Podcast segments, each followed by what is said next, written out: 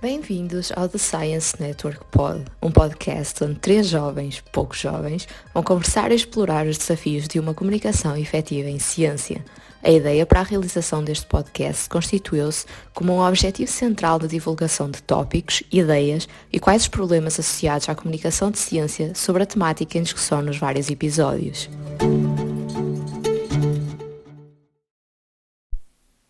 Pegando em vários pontos que já levantaram, falando de comunicar saúde. Quando falamos de comunicar ciência e comunicar saúde, é também partilhar o que é a estrutura da saúde, como é que é gerida, como é que é o processo, o fluxo de informação e o processo de tomada de decisão. É um tópico, diria que sensível, que, tem, que se tem demorado e se tem alimentado a comunicação para o público geral, uh, esta questão, então, da gestão dos cuidados de saúde em Portugal.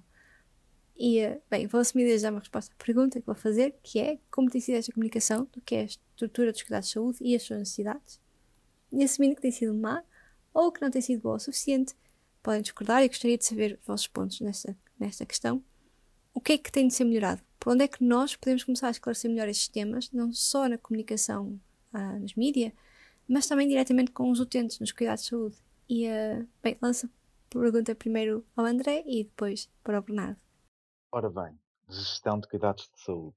Uh, eu acho que é a altura que deves avisar. Bem, este podcast vai passar a ter uma bolinha agora no canto superior Exatamente.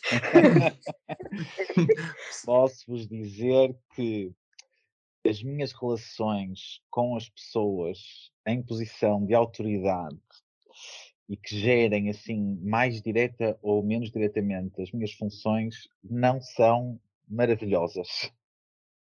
Portanto, eu estou com muita dificuldade em falar em gestão de cuidados de saúde o que é que eu posso dizer? Nós temos dois problemas aí. Podemos falar fácil. Um é que temos má gestão dos cuidados de saúde em dois níveis. Temos má gestão dos cuidados de saúde a nível eh, superior, na tutela, no Ministério, na política, se as pessoas quiserem dizer assim. Não gosto muito de usar o termo política, mas pronto, na administração pública temos um, má gestão dos cuidados de saúde em muita gestão intermédia local. Quiserem saber a minha opinião, sim, temos má gestão. Não temos só má gestão, atenção, não estou a dizer todas as experiências são más, não é nada disso. Estou a dizer que temos esses exemplos e que são fáceis de, de, de encontrar e são comuns. Mas também temos o que dificulta muito a resolução desse problema, má compreensão das pessoas daquilo que é o sistema de saúde. E isso gera uma grande dificuldade. Que eu uso, por exemplo, como exemplo, hum, as greves dos médicos. Os protestos nessa altura. Só para dar o exemplo de como é que é, digamos, a dificuldade de transmissão desta informação. Uh, eu já cheguei a fazer greve, em tempos idos, uh, algumas vezes, e lembro-me de ter nessa altura aquelas discussões que são suscitadas, as pessoas dizem, ah, não podes fazer greve porque és médico, então vais deixar as pessoas sem atendimento, uh, como é que é possível e tal. E então eu parto para aquela tentativa de explicar à pessoa porque é que a minha greve é tão importante que eu deixo consultas por fazer. É? O que é que está mal no sistema que eu preciso de resolver daquela maneira, não é? porque uma greve não é para resolver um problema do dia a dia, uma coisa ligeira, é, é um problema sistémico, é alguma coisa que é preciso mudar políticas, investimentos, eh, formas de, de trabalhar. É? E eu percebo que é muito, muito, muito difícil transmitir às pessoas como é que as coisas funcionam e aonde é que estão os fatores limitantes de uma melhor prática, de uma melhor acessibilidade. Hum, é muito complicado. É complicado porque até nós, se estivermos a falar entre nós, profissionais de saúde, não conhecemos em pormenor o funcionamento de outras áreas do sistema de saúde. E, portanto, nem nós somos. Eh, portanto, porque são são uh, sistemas complexos, com, uh, com várias tarefas de detalhe, que é muito complicado perceber em pormenor. E depois, porque as pessoas ainda por cima têm, vivem na desinformação também, que é muito utilizada pela, pelos comunicadores políticos de um lado ou do outro de qualquer uma das barricadas deste assunto, que aproveitam para falar do sistema sempre de uma forma muito tudo ou nada. Quando eu disse no início, há má gestão, eh, calma, há maus gestores, mas também há bons. Pronto, isto é, é quase um milagre, não é? Porque geralmente a gente só ouve a gestão pública é toda má, tudo que são hospitais públicos são todos despesistas, deitem fora. E depois os outros dizem, ah, gestão privada é espetacular. Se pusessem os privados a gerir tudo, estávamos impecáveis. Tínhamos o melhor serviço de saúde do mundo. Do outro lado da barricada. Os privados só querem meter dinheiro ao bolso, deitem isso tudo fora, devíamos nacionalizar tudo já, porque se não tivéssemos a dar dinheiro de lucro aos privados, o problema do SNS estava resolvido. É tudo mentira. É tudo facilmente mentira. Mas como é que nós conseguimos comunicar às pessoas que ouvem isto dos responsáveis que queremos resolver problemas que estão dentro disto? Como é que se consegue comunicar às pessoas que é preciso resolver problemas de pormenor dentro deste sistema e que conseguíamos muitas melhorias com alterações muito mais pequenas do que nacionalizar Portugal de cima a baixo ou privatizar o SNS de cima a baixo, quando a mensagem é esta é muito, muito, muito complicado. Eu acho que beneficiávamos de uma coisa que eu defendo há muito tempo, eh, que era de fazer parte do nosso ensino público geral, um ensino daquilo que são os nossos sistemas públicos que o Estado oferece, onde o SNS estaria, teria que estar uh, uh, incluído. Uh, isso para mim é, é uma necessidade urgente para há 20 anos. Um, e não é só no SNS, lá está. Eu acho que as pessoas têm pouco conhecimento daquilo que é a segurança social e os vários apoios que a segurança social em Portugal oferece. Têm muito pouco, pouco conhecimento sobre o, sobre o sistema financeiro e aquilo, que, e aquilo que são as nossas obrigações e os nossos, os nossos direitos, e têm muito pouco conhecimento sobre o funcionamento do SNS, tanto naquilo que ele oferece como naquilo que ele precisa de melhorar. Uh, e, portanto, isso era um bom começo, para pelo menos podermos conversar com as pessoas em cima de uma plataforma de entendimento, onde sabermos do que estamos a falar. E a partir daí, sim, podemos ir ao ponto da gestão e discutir aonde é que a gestão erra e o que é que cada um de nós acha sobre os erros de gestão uh, em cada ponto. Mas se calhar vou passar aí ao Bernardo para ele atirar aí alguma coisa. Ora bem, um, tema quente, não é? E até muito atual. Eu, eu, eu gostava só ir um bocadinho atrás e, e dizer, eu concordo absolutamente com o André, até consegui quase, estava a ouvir a conversa dele e vou dizer, olha, são os dois, começamos a conversar, vamos uh, concordar ali, concordar ali, depois vamos falar disso, etc. Mas pronto, isso já é, já é a jogatina de xadrez habitual das conversas.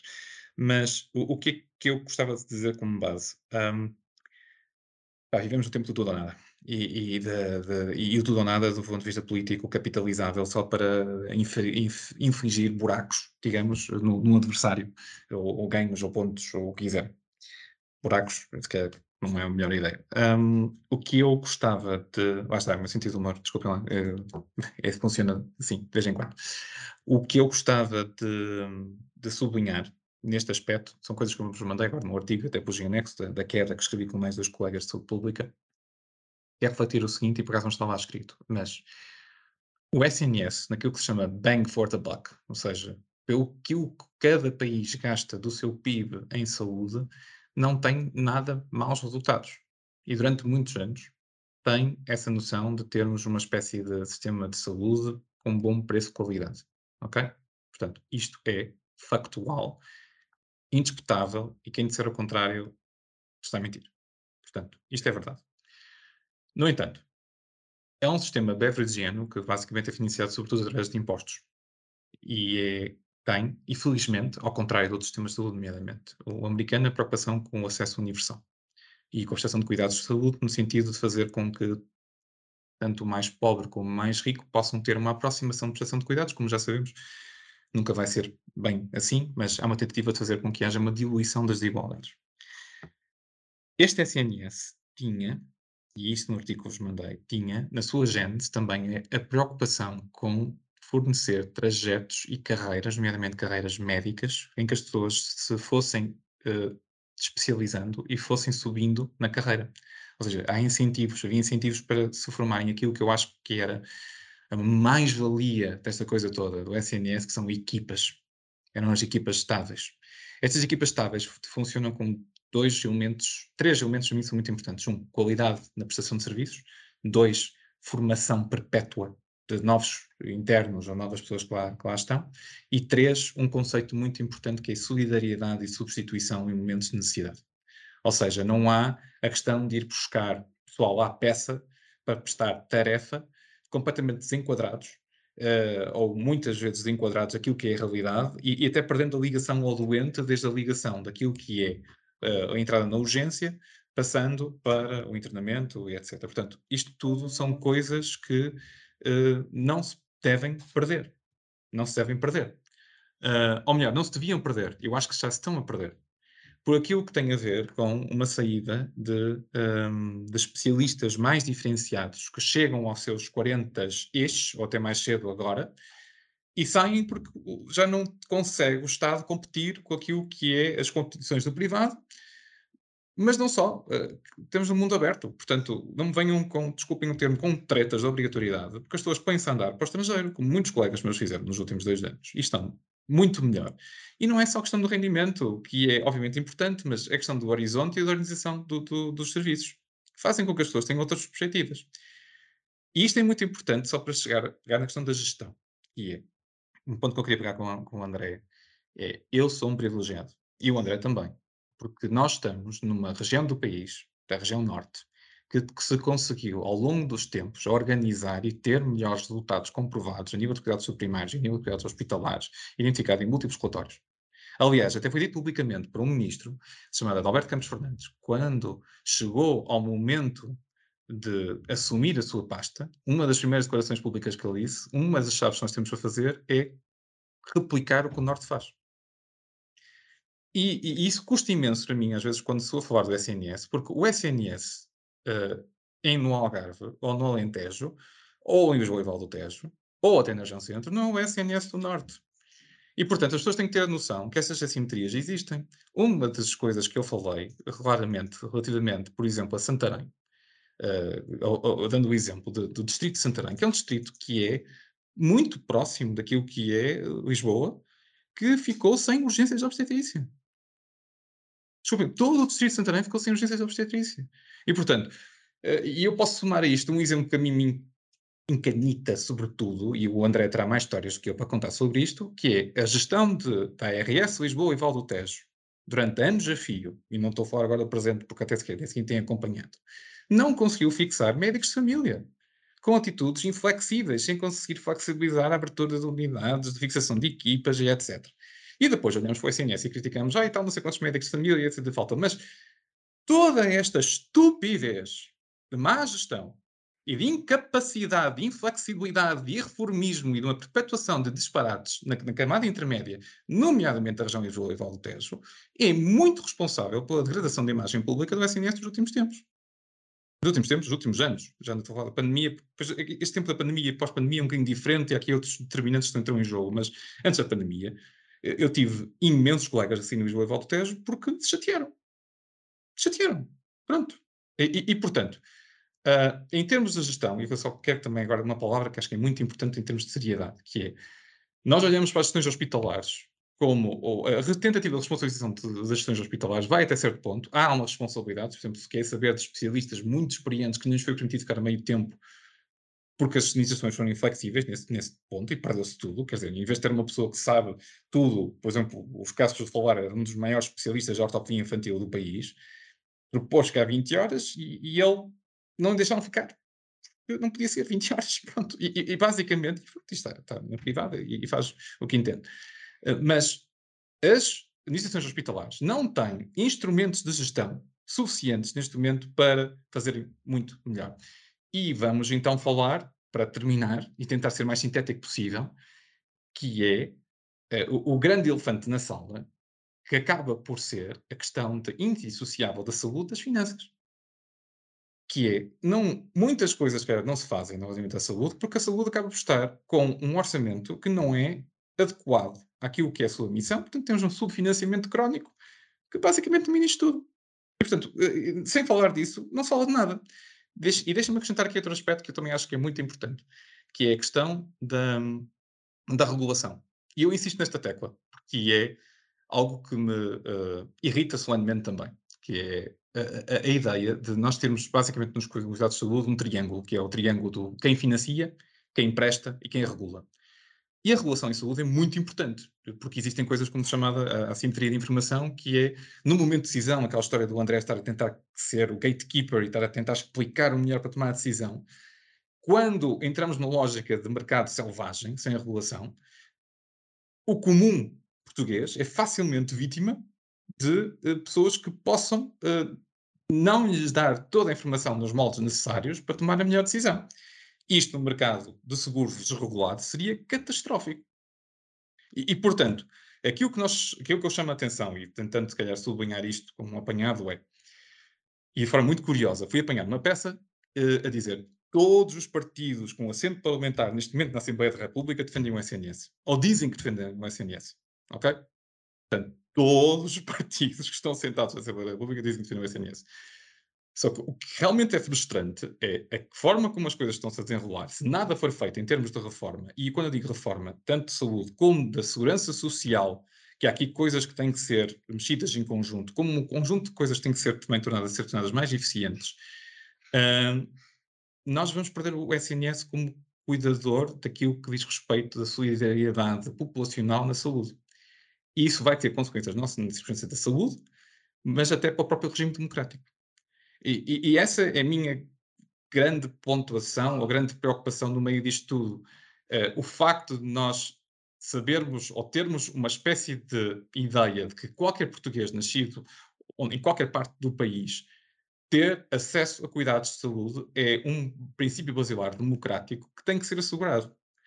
Agora, eu, francamente, e esta é a minha modesta opinião nesta altura, que eu julgo que aqui danos já não são reversíveis. E quanto mais tempo se demorar a perceber que tem que haver aqui um novo ponto de equilíbrio e de envolvimento no setor privado devidamente regulado e preferencialmente em moldes que, que não sejam de seguros à peça, que é uma ideia terrível, pior é.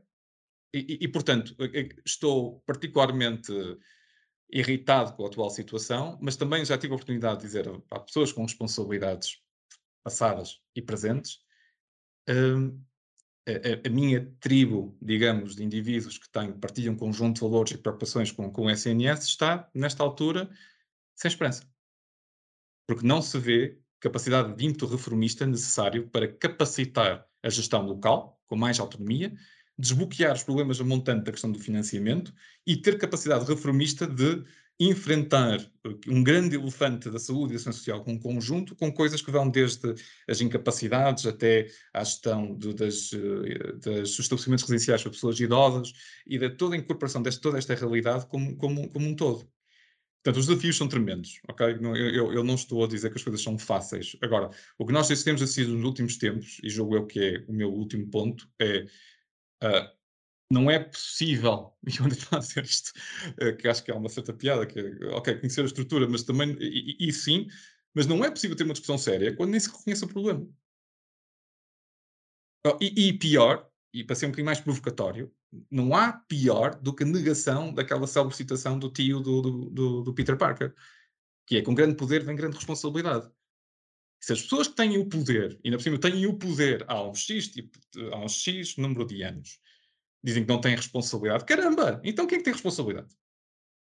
Como é que é? Não quer dizer que não existam determinantes para trás, não quer dizer, etc. Só que assim não há seriedade possível. Não há seriedade possível. E, e portanto, um tipo tem duas hipóteses: uh, emigrar ou tornar-se um ermita, nem que seja do ponto de vista mental.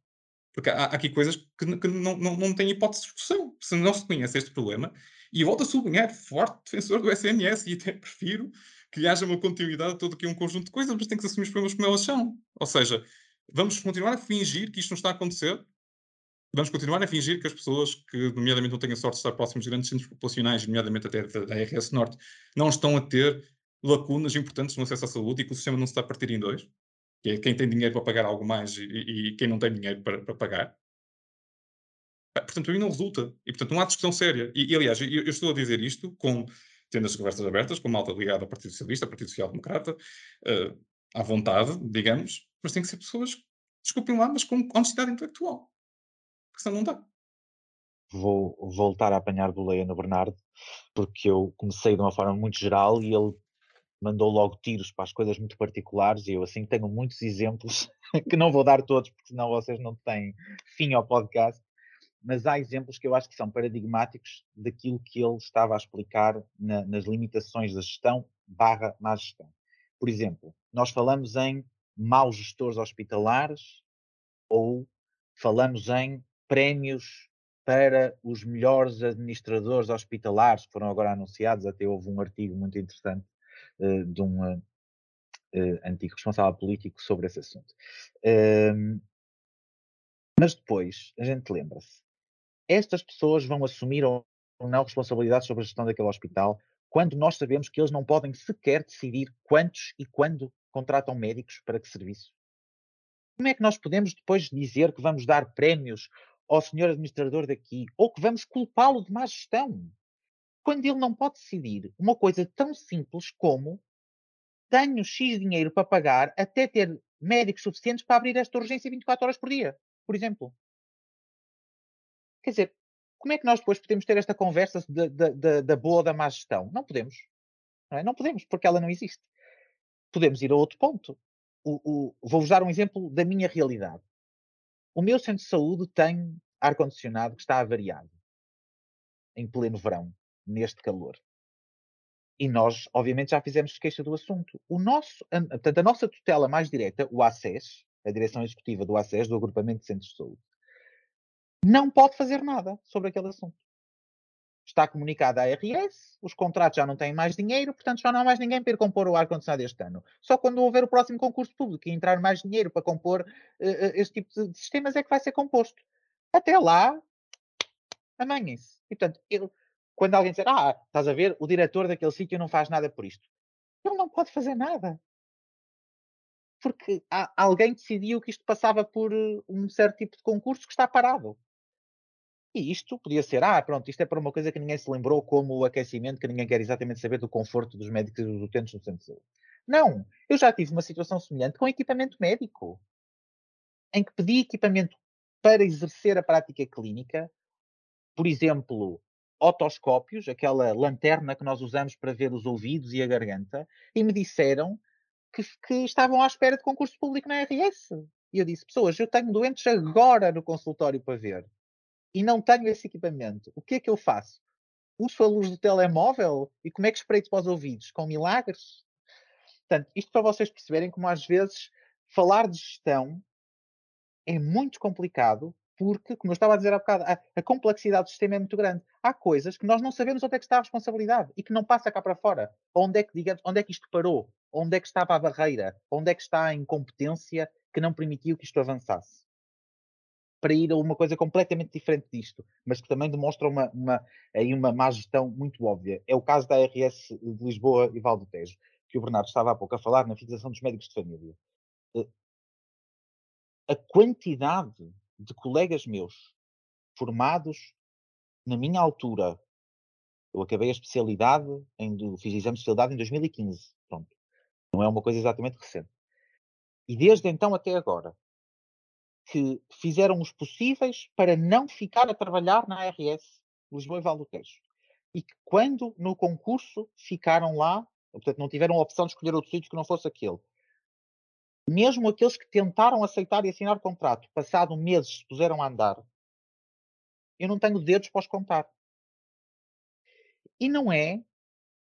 Quer dizer, eles vão ser médicos de família como eu. Portanto, nós temos, quando olhamos para isto, temos que perceber porque é que na Maia, onde o André trabalha, se houvesse mais 10 vagas, entravam mais 10 médicos e ficavam. E passado 10 anos, 9 dos 10 estavam lá a trabalhar.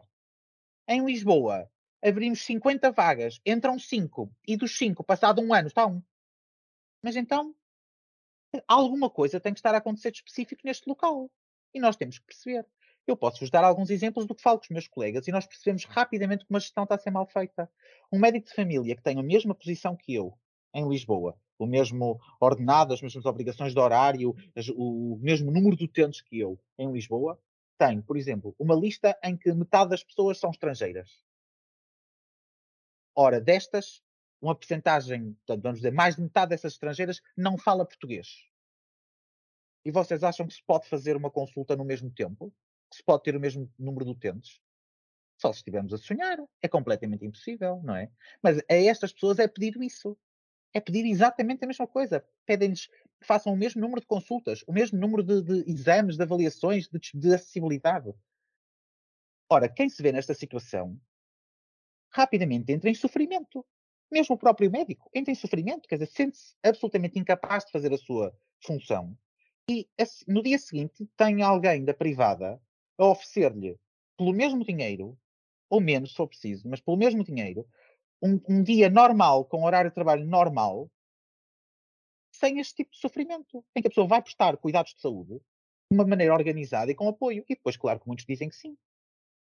A gente já costuma dizer que, que, quer dizer, que os que ficam lá a trabalhar são aqueles que têm mesmo, eu já nem digo espírito de sacrifício, são os masoquistas mesmo, quer dizer, é, eles devem mesmo querer sofrer, porque só assim. E não fico por aqui. Centros de saúde que, por exemplo, na minha área, onde eu trabalho, há pouquíssimos doentes sem médico. É uma coisa ótima. Lá está, aquilo que o Bernardo está a dizer. Trabalhar na, na, na, Zona Norte, particularmente na área metropolitana do Porto e arredores, é um privilégio em Portugal eu tenho pouquíssimos doentes sem médico, o que quer dizer que os, uh, o meu serviço é organizado mais ou menos de acordo com os utentes que estão inscritos. Portanto, com uma quantidade limitada de utentes, que são demais, mas isso é outra conversa. Em Lisboa, a mesma pessoa, tem a mesma lista, depois tem 20 ou 30 mil utentes daquela área que não têm médico de família. Mas a lei diz que estas pessoas têm que ter acesso. Como é que elas têm acesso? Apresentam-se no centro de saúde e aquele centro de saúde tem que arranjar maneira de lidar com aquele problema. E quem tem que arranjar maneira é quem está lá. Portanto, ninguém contrata mil e um médicos para pegar naquele assunto, porque, valem Deus, contratar é muito difícil e então arranjar dinheiro suficiente para eles querem lá ficar é muito difícil. Então, a situação de, de, de portanto, o impacto desta situação fica nos profissionais no terreno que rapidamente se cansam de todos os dias terem filas de pessoas à porta que precisam ser atendidas. E se cansam também mesmo de verem situações que são muito complicadas. É, é, é completamente diferente estar numa prática clínica onde eu posso ver o meu doente que me aparece com uma suspeita de cancro da mama no início do problema, ou ver uma pessoa que finalmente conseguiu arranjar consulta após meses a tentar e que tem uma coisa muito evoluída, não é? E mesmo para o próprio médico é muito mais desgastante, para além, obviamente, da pessoa, como é lógico, não é? Desde eu poder ter o luxo de fazer consultas de planeamento familiar e ter um amigo meu que está a trabalhar em Lisboa que me diz, semana sim, semana não, da grávida que lhe apareceu pela primeira vez com 20 e tal semanas de gestação a meio da gravidez. A própria prática clínica fica desestruturada. E depois estranhamos que os colegas não queiram ficar a trabalhar lá. Não, não estranhamos. Parece-nos lógico. Parece-nos óbvio. E o problema está na gestão. Não está só na RS está também na tutela assim. Mas está lá, há uma flexibilidade, uma falta de flexibilidade enorme na forma como se pega nestas situações. Quando, por exemplo, a cada ano, quando se tenta uh, fixar médicos, distribuem-se pelos vários sítios, portanto, avisa-se assim. O, este médico A vai para ali, fica com esta lista de 2 mil utentes e mais 10 mil sem médico. O médico B não vai para este sítio, vai para outro que também está muito mal e também fica com uma lista de 2 mil e mais 15 mil sem médico. E ao fim de, lá está, uns meses, fugiram todos. Portanto, há isto. E depois há uma incapacidade que eu acho que é muito típica neste país, é, é uma ideia um bocado de, de, justiça distributiva, um bocado assim fechada, que é toda a gente tem que ganhar o mesmo. Então não podemos flexibilizar de nenhuma forma como é que, como é que nós contratamos para cada sítio. Eu acho isto completamente errado. Se eu preciso de médicos de família em Lisboa, até toda a gente tem médico de família, eu tenho que investir nas condições de trabalho. Se for pelo dinheiro, é pelo dinheiro. Eu não acho que seja particularmente pelo dinheiro, mas acho que também é por aí. Uh, mas se for pelo dinheiro, seja pelo dinheiro, tem que se investir até termos os médicos lá. Não pode ser, ah, os médicos não querem ficar aqui, vamos formar mais, a ver se calha de haver algum que se sacrifique. Quer dizer, isto não é forma de resolver problemas. É empurrar com a barriga, é exportar médicos para o estrangeiro, que é o que fazemos hoje em dia. Exportamos médicos. Uh, exportar médicos para a privada, e depois queixarmos que os doentes têm que ir à privada e têm que ter seguro de saúde porque nem têm médico de família, quando nós estamos a prolongar o problema eternamente.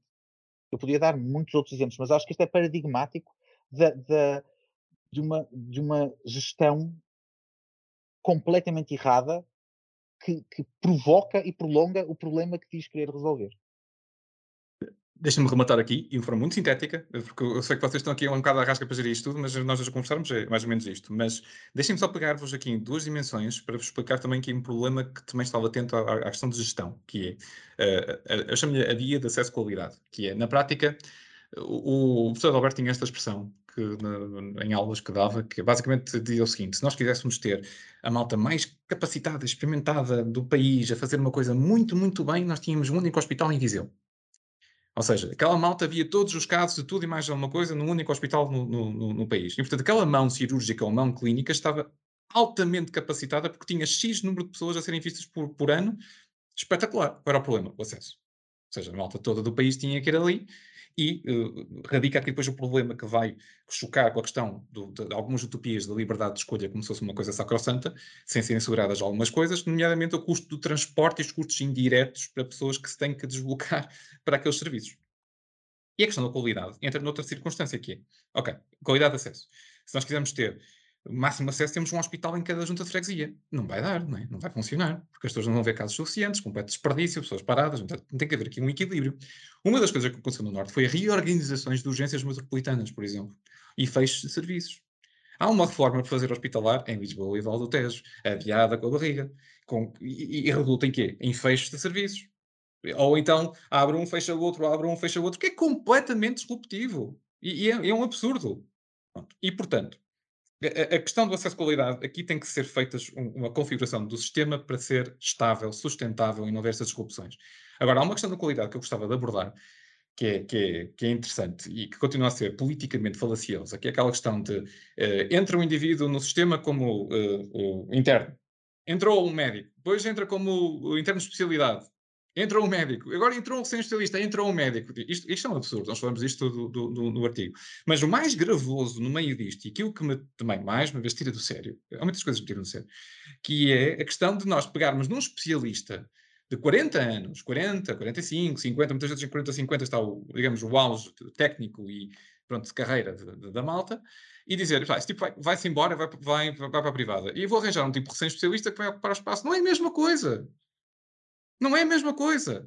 E, e, e portanto, o que, é que, o que, é que, acontece no meio disto? E aquilo que se está a fazer, por exemplo, com o, o, atento, o autêntico atentado à medicina geral familiar, nomeadamente com a equiparação à bruta de indivíduos recém-licenciados com especialistas de medicina geral familiar, é que a malta que vai apanhar pessoal recém-licenciado vai apanhar pessoal que não tem formação especializada, que permitiu sedimentar e sustentar a forma dos cuidados primários e fazer um, eu não tenho o mesmo acesso de qualidade. Não vai ser possível, não, não, não é a mesma coisa. E isto é tirar a adega para, olhos das pessoas, para rematar dois aspectos diferentes que tenho que dizer, que é a questão da liberdade de escolha e, que, e o exemplo do, do, Julian Perlman no artigo célebre sobre HIV, que é o tipo tem HIV e inveja, uh, o, o, rico, se puder escolher, vai a Lisboa, provavelmente porque Lisboa tem mais casuísticas e são mais experimentados, portanto vai lá para a sua opinião, mas ele tem dinheiro. O tipo que não tem dinheiro vai ter que ficar em Beja, num serviço que se calhar não está uh, cabimentado com números especialistas, com um número, etc. E estou a dar o exemplo de Beja como teórico hipotético, nem sequer conheço essa realidade nesta, situação. Mas o que nós estamos a fazer com, com, com este tipo de coisas, estamos a, a, a aprofundar desigualdades ter territoriais e estamos a negar acesso universal de qualidade em todas as zonas do país.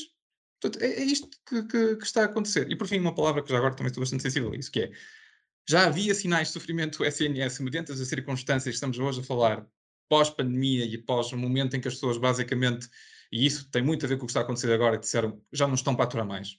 Porque basicamente havia aqui uma tradição geracional de dar horas por dar horas e vestir a camisola.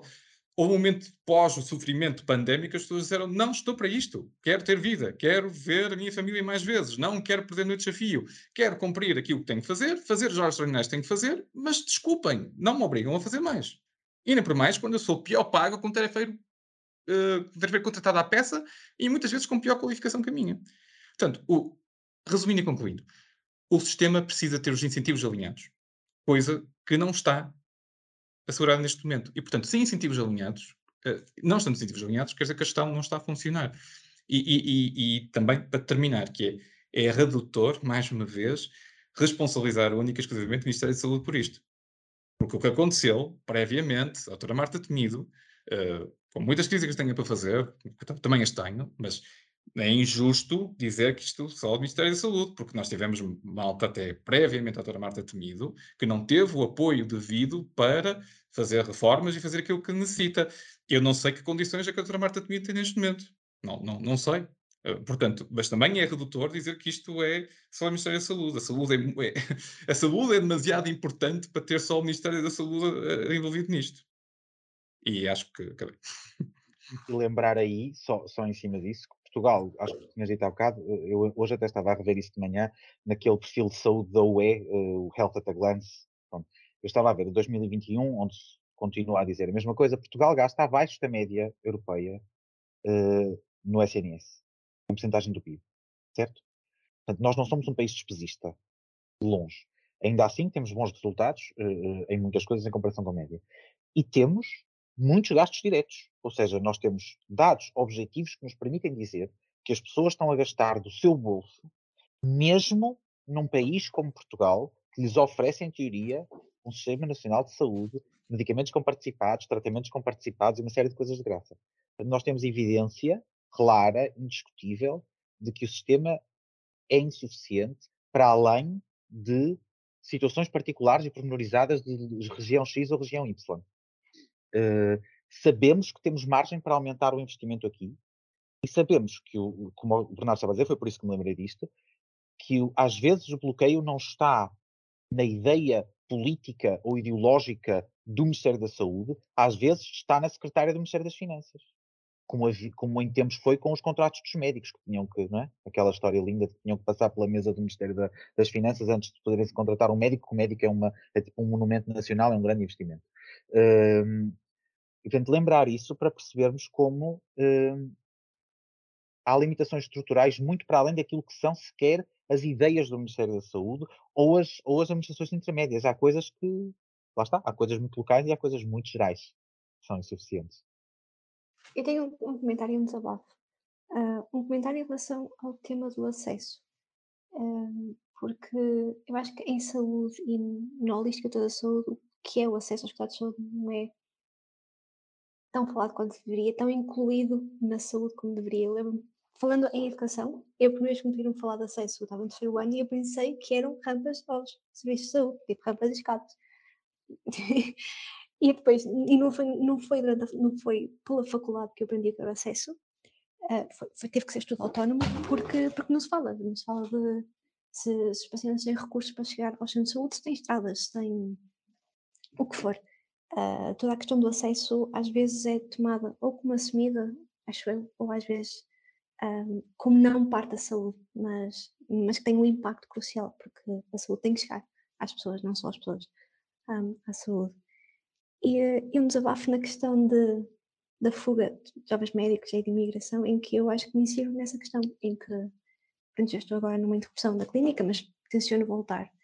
E nesta ponderação de onde é que eu vou fazer especialidade, porque por um lado a minha formação foi cá, a minha família está cá, a minha comunidade está cá, e há esse sentimento de eu quero colaborar, mas eu não sou cega, eu vejo que está a acontecer, portanto a que custo é que eu vou assumir ficar quando na verdade o para ir lá para fora é, é tentador, uh, sobretudo, e mais achas à fogueira, se eu quiser fazer investigação ao mesmo tempo, que quero, se eu quiser usar o doutoramento que estou a fazer, um, e torna-se, é uma, é uma discussão que confesso e acho que me sinto um bocado culpada de cada vez tendo mais para ir para fora com muitos meus colegas, uh, porque as pessoas que saem do curso saem já sem esperanças no Sistema Nacional de Saúde. E eu acho que quando os profissionais de saúde começam, em, desde logo, a perder esperanças no Sistema de Saúde, então começamos a entrar numa área muito perigosa.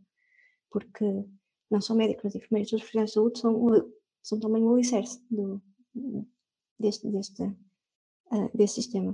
Portanto, isto é mais só um desabafo. Olha, uh, uh, para, para te responder a isso, duas coisas. Primeiro, nunca podemos falar em, ou não devemos falar, em sentimento de culpa na escolha individual quando percebemos que o problema é sistémico. E isto não é só para te responder a ti. Não é dizer tu devias pensar em ficar em Portugal ou não, ou não tens culpa nenhuma. Não, não é.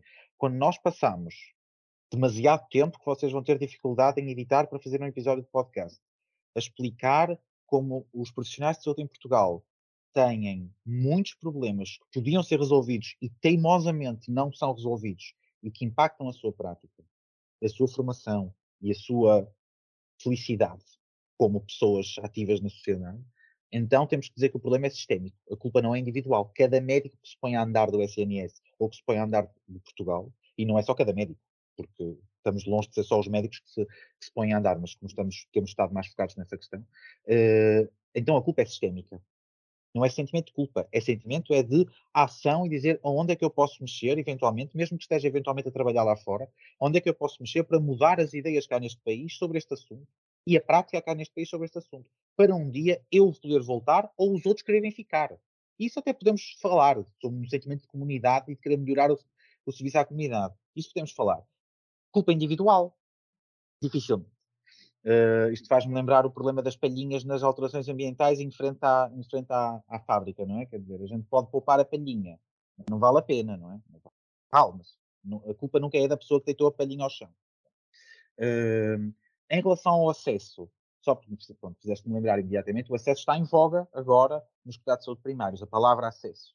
Uh, é uma das áreas pelas quais nós somos controlados não sei se vocês têm noção, mas as unidades de saúde familiar modelo B, um dos modelos das unidades, um, são controladas por indicadores de, de, de desempenho um, e, de, e, do cumprimento desses indicadores depende a sua manutenção, digamos, naquele modelo de funcionamento, que tem certo tipo de, formas de pagamento, dependendo da, da, performance, portanto, da nossa, da nossa atividade, da nossa produtividade. Um, uma das áreas que é focada é o acesso, a acessibilidade do utente que é verificada de várias formas. Se tem muita consulta, se tem muita consulta no próprio dia ou muita consulta programada, se consegue ter consulta com o próprio médico de família, com o próprio enfermeiro de família, ou se é sempre uh, substituído, quanto tempo é que o médico demora a passar as receitas depois de ele ter pedido, uh, tem uma série de, de coisas. Mas isso, faz-me sempre lembrar, e só para mostrar como estes problemas são antigos e, e, e, e difíceis de resolver. Um, há muitos anos, uh, quando eu ainda era interno, saiu uma, uma informação da entidade reguladora da saúde uh, sobre o acesso, em que dizia que os centros de saúde têm que dar resposta a todas as pessoas que se apresentem com uma necessidade, uh, numa situação de doença aguda no, para resolver no próprio dia. Esta é a visão que a nossa gestão e a nossa tutela têm sobre a acessibilidade se, se há uma dificuldade das pessoas terem consulta aberta no centro de saúde, então a gente manda que haja e passa a haver. Acham constantemente que as limitações de vários serviços, isto não acontece só aqui, acontece em muitas outras situações a nível hospitalar, aliás, fazem a mesma coisa com as agendas dos médicos na consulta. Se não cabem X, mandam marcar o dobro, nem que o médico depois tenha que lá ficar até às nove e meia da noite para fazer a consulta das seis da tarde. Mas pá, deu para marcar na agenda, marcou-se. Uh, e connosco, então, há muito esta ideia de se nós incentivarmos, se nós mandarmos, se nós dissermos que é uma obrigação, o centro de saúde vai criar a resposta. Vai haver a resposta. E na altura eu escrevi um artigo uh, para o público a responder a isso, em que dizia que eles têm que se lembrar que o tempo é limitado e que a acessibilidade quando tu tens um sistema limitado, é uma escolha. É sempre uma escolha. Se tu aumentas de um lado, perdes do outro. Se os recursos são limitados, isto é sempre verdade. Isto é tão verdade como aquilo que o Bernardo estava a dizer há pouco da proximidade versus especialização, de teres uma pessoa que sabe tudo, mas está longe, ou teres pessoas que sabem que têm muito menos experiência, mas estão à porta da tua casa para tomar conta de ti.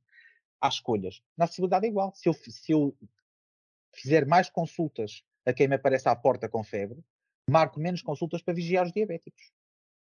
Porque eu tenho sempre que escolher. E a acessibilidade faz-me sempre lembrar isto. O grande problema da acessibilidade em Portugal, para além da falta de profissionais em muitos sítios, não é? Pronto, e da falta de organização, tem muito a ver com uma visão da gestão que é tudo uma questão de vontade. Que é só preciso puxar um bocadinho. Isso refletiu-se ao longo de toda a pandemia, em que a solução para tudo que foram tarefas que atiraram para os cuidados de saúde primários foi façam horas extra. Todas. Apareceu o Covid, é preciso fazer áreas para atender os doentes de Covid. Façam horas extra.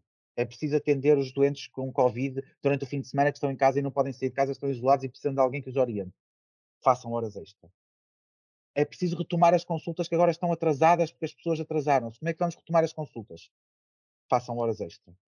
Uh, a, única, a única proposta legal, única, exclusiva, que existiu em Portugal para tentar colmatar os atrasos nos cuidados de saúde primários foi uma lei para pagarem um bocadinho mais a quem fizesse consultas até às 10 da noite ou ao sábado de manhã, oferecida aos profissionais que tinham passado o último ano a trabalhar pelos fins de semana fora, sem ser pagos, para, para dar atendimento ao Covid. Isto foi a única resposta. A, a, quando a gestão é vamos usar palavras e incentivar e alguém há de resolver, alguém há de trabalhar o dobro ou há de trabalhar o triplo e no fim a resposta está dada, nunca vamos resolver este problema. Esse é um problema que temos que resolver em Portugal a nível da gestão dos cuidados de saúde. É acabar esta ideia de que os profissionais de saúde, uh, e, e atenção, não são os médicos. Os enfermeiros, em relação à vacinação, levaram exatamente com a mesma situação, sem tirar nem pôr. Acaba, estamos a preparar a vacinação para, de Covid e gripe para setembro, outubro, novembro deste ano, e a resposta da tutela foi: como não queremos que as vigilâncias se atrasem, podem fazer horas extra até às 10 da noite ou aos sábados. É sempre esta a resposta. E é só esta a resposta. Frase única. Uh, se perguntarem a, maior parte da malta que sai, uh, independentemente da questão do vencimento, a questão do contexto de trabalho é um dos maiores determinantes para, para as saídas. Portanto, ou seja, as pessoas não se sentem confortáveis e, e, e, uma das coisas que posso entrar aqui só para dar esse exemplo específico, o atual episódio do, do, Hospital Francisco Xavier é mais um no, no, meio de outros, com algumas especificidades, mas na prática em, em que vão ser forçados os limiares são definidos como segurança, ou seja, por exemplo, ter dois especialistas, uh, sénios, já, dois especialistas, não é sénios, dois especialistas, para que exista algum apoio intersubstituição, e mesmo que algum deles falte, para de repente estarem a aceitar que na mesma escala esteja um especialista e um interno do último, do último ano, uh, e pronto. Quer dizer, uh, o, que nós, o, o, que neste momento está a ser vendido, e, e, indo de encontro também a uma certa desmotivação, é a ideia de que tudo é igual. Que, que o indivíduo um interno é igual a um especialista, que, que um de recém-licenciado uh, é igual a um especialista no ensino geral familiar, e o que está a ser deitado borda fora, e o que nós vamos ver marcado em diminuição de indicadores de saúde nos próximos anos, pode demorar um pouco mais tempo, mas isso é inevitável, é uh, os tais indicadores de saúde em Portugal vão começar a descer. E outra coisa que também não é igual e que é muito importante dizermos é que um profissional de saúde ao fim de 5 horas de trabalho não é igual a um profissional de saúde ao fim de 10 horas de trabalho. Ok? Isto é uma coisa que devia ser óbvia, é linear, é simples e não é compreendida e não é tida em conta nas políticas de saúde. Aliás, mais uma vez, quais são as leis que estamos a discutir neste momento em Portugal? Pagamentos por horas extraordinárias a pessoas que fazem mais horas extraordinárias por ano do que aquelas que deviam, que nós sabemos que já são mais do que aquilo que seria ótimo do ponto de vista de cuidados de saúde. Portanto, nós sabemos que estamos a oferecer a alguns doentes, profissionais que estão cansados, ou seja, são piores médicos do que os primeiros doentes daquele dia tiveram. São piores enfermeiros do que os primeiros doentes daquele dia tiveram. Ok? Nós sabemos que estamos a fazer isto e continuamos a insistir na mesma receita e, e nem sequer questionamos, do ponto de vista do discurso público, como é que isto é, já não é questão de, de, de, As pessoas falam em dinheiro em relação às horas extra, e eu falo em acabem com as horas extra. As horas extra deviam ser extra. Deviam ser, como o nome diz, devia ser uma situação extraordinária. Eu não me queixei quando me pediram horas extras no início do Covid. Eu fiz, antes de me pedirem, eu estava 12 horas no centro de saúde, da, da abertura até ao fecho. Porquê? Porque a complicação era tão grande no início, a, a dificuldade e a adaptação era tão constante, para mim era lógico que eu tinha que lá passar o meu dia. Não me queixo, era normal. E se eu tivesse feito isso durante aqueles primeiros meses, isso para mim era normal. O que não é normal é que se defina que se vai resolver o problema de umas urgências de obstetrícia para todo sempre, com médicos a trabalhar infinitamente. Isso não é normal. Isso é querer oferecer aos portugueses mau serviço. Mentindo-lhes dizendo que lhes estão a oferecer um serviço, aquilo, a partir do momento que não se estão a cumprir os limiares de segurança, como a Bernardo estava a dizer, aquilo não é uma urgência aberta. Aquilo é uma falsa urgência aberta. Porque se não tem os limites de segurança, então não devia estar a ser feito. É aquela questão da acessibilidade. Quando eu digo que tenho uma consulta que devia demorar meia hora e a faço em 15 minutos, eu não estou a despachar e a ser bom médico. Eu estou a dar ao doente metade da consulta que ele devia ter. Isto é linear. E isto não é tido em conta e é por isso que os indicadores de saúde vão piorar. Ah, pois vão. Principalmente porque as pessoas já não estão capazes e nós temos que perceber que estamos no século XXI e temos que perceber, felizmente, que as pessoas não existem no trabalho, as pessoas trabalham como parte da sua existência, uh, que as pessoas querem ter vida própria, as pessoas querem ter família, querem ter hobbies, querem dormir. Alguns médicos, na loucura, até querem ter hábitos de vida saudáveis lembram-se que querem dormir mais ou menos à mesma hora, tomar pequeno almoço, às vezes jantar com os filhos, assim umas coisas que lhes dá. E, portanto, obviamente que nós não podemos achar que vamos continuar a resolver este problema, principalmente nos dias de hoje, em que as pessoas sabem o que é que querem, as pessoas sabem que querem cuidados de saúde em condições e, e, e procuram muito mais cuidados de saúde. Nós já não estamos no, na altura da criação do SNS, onde havia pessoas que nunca tinham ido ao médico na vida até à primeira vez que abriram os, as caixas de previdência. As pessoas hoje vão e vão à América até se fosse só sobre perguntar se podem fazer bungee jumping, como eu tive há pouco tempo. Portanto, as pessoas vão. Portanto, nós não vamos voltar atrás. Nós temos que saber onde é que estamos agora. E se estamos nesta altura, e há trabalhos que são obsoletos e que são cada vez menos necessários e que até podíamos tirar, e há burocracias que podemos aparecer, há outras coisas que nós sabemos que temos que investir e temos que capabilizar e que temos que, que, que qualificar. E esta é, obviamente, uma delas. Estamos a andar na direção contrária à que devíamos estar. Desculpa. Ah. Hum, eu não sei se depois poderão fazer mais um comentário ou não, mas tem ser uma coisa mesmo para terminar. Mas há tanto tema só neste, neste episódio e tantos problemas que vocês identificaram, uns sem solução à vista ou soluções tão simples, mas uma, uma várias áreas da sociedade não querem resolver, dava para muita, muito debate no futuro. E queria, nós queremos agradecer a, a vossa disponibilidade para estarmos a debater esta questão do que é a saúde hoje e os problemas que ela enfrenta e enfrentará, infelizmente, ainda no futuro.